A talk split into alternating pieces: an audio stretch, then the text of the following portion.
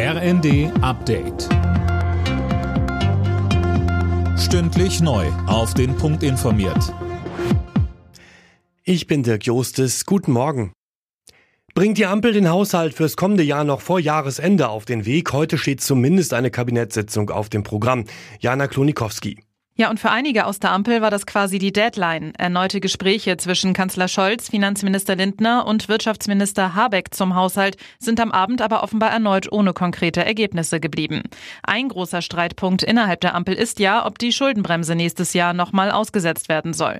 Gibt es im Kabinett heute keine Entscheidung zum Haushalt, wird es immer unwahrscheinlicher, dass Bundestag und Bundesrat den Etat fürs nächste Jahr noch vor Jahresende beschließen können.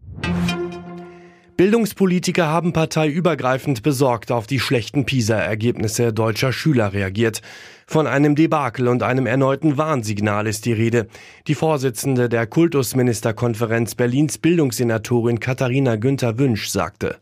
Wir müssen im frühkindlichen Bereich anfangen und müssen dann diese Qualitätsmerkmale und Standards bis nach oben im Übergang in die Berufsorientierung begleiten. Chancen von Anfang an, die beginnen nicht erst in der Grundschulzeit, sondern definitiv in der Kita, in der frühkindlichen Förderung. Denn dort beginnt auch die Entkopplung der sozialökonomischen Herkunft von dem Bildungserfolg. Deswegen müssen wir da auch noch viel stärker reingehen. Die Linksfraktion im Bundestag ist Geschichte. Um Mitternacht ist die Selbstauflösung in Kraft getreten.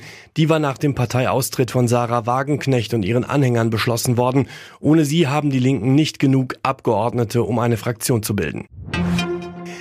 Borussia Mönchengladbach steht als erster Bundesligist im Viertelfinale des DFB-Pokals gegen Wolfsburg, gewannen die Gladbacher mit 1 zu 0 nach Verlängerung.